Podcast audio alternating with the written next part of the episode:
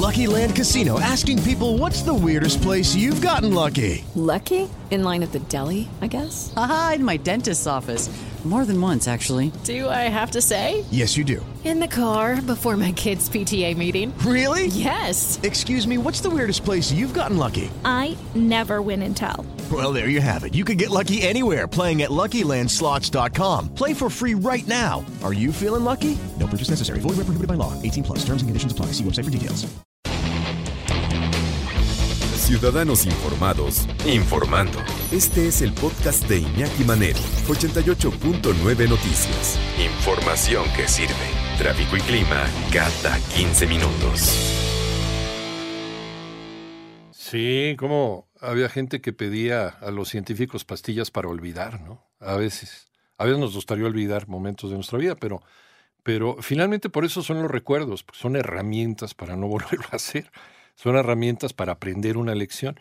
Por eso recordamos las cosas que hicimos. Ya si las volvemos a hacer, si volvemos a caer en lo mismo, entonces ya tenemos un, problema, pero, pero también olvidar es cuestión de nuestro cerebro o no olvidar es cuestión de nuestro cerebro. Y hay eh, factores que tienen que ver con que empecemos a olvidar las cosas hasta finalmente olvidarnos quiénes somos. Sí, estamos hablando del famoso mal de Alzheimer, de este, este señor Alzheimer, este señor alemán que fue el que lo convirtió en un, en un mal, ¿no?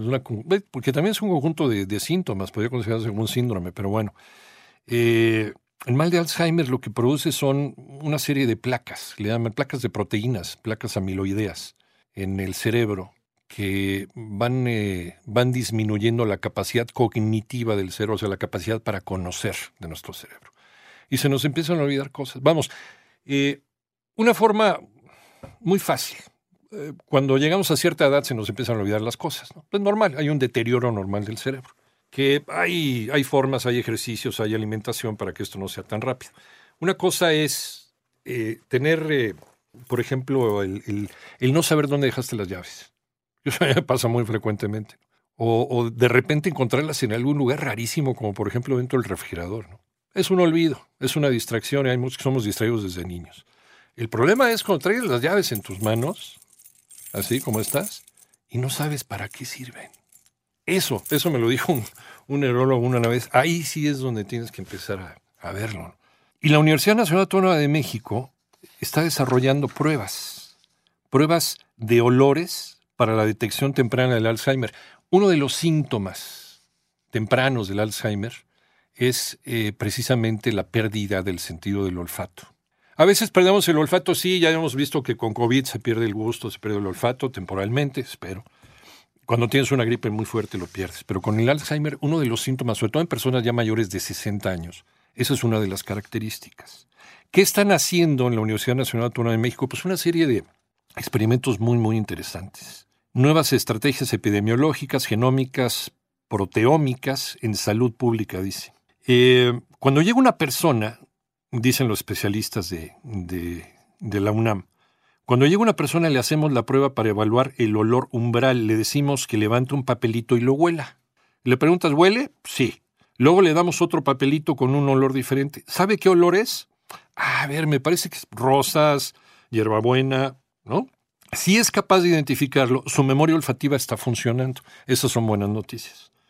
Posteriormente se aplica la prueba de la memoria olfativa que no se hace en una sola sesión. Primero se pone a la persona frente a un aroma con el que no está familiarizado, lo que nunca habías olido. O que lo oliste alguna vez pero no lo sabes identificar. Se le informa, por ejemplo, que es agave y se le cita la semana siguiente. En esta segunda sesión se le da a oler el agave y se le pide que lo identifique. Y a veces la persona puede dudar, pero finalmente lo reconoce. En la tercera sesión lo distingue sin ningún problema. También son buenas noticias. Dice, dice la investigadora de la UNAM, es decir, recuerda el olor a agave, pues ya guardó esta información. Y es que los olores son poderosísimos. Los olores nos pueden remitir a, nuestra infancia. Yo hay veces en que, por ejemplo, huelo café recién hecho, cierto tipo de café recién hecho, y me acuerdo cuando caminaba por la calle con mi papá y pasábamos por una cafetería y había café recién hecho. Y eso me remite a esa escena con mi papá. Entonces, por eso es bien poderoso ¿no? los olores.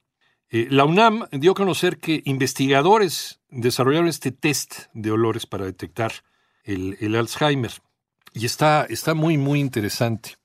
Al igual que, por ejemplo, una mujer que acaba de cumplir 40 años y se acerca a la menopausia debe hacerse anualmente uno o dos estudios de Papa Nicolau. Fíjense hasta qué punto es importante. Es relevante que una persona que tenga alrededor de 60 se haga la prueba de olores si nota que su sentido de olfato ya no funciona bien. O sea, ya no estás oliendo bien. A veces sí es por sinusitis, o sea, no se preocupen, ¿no?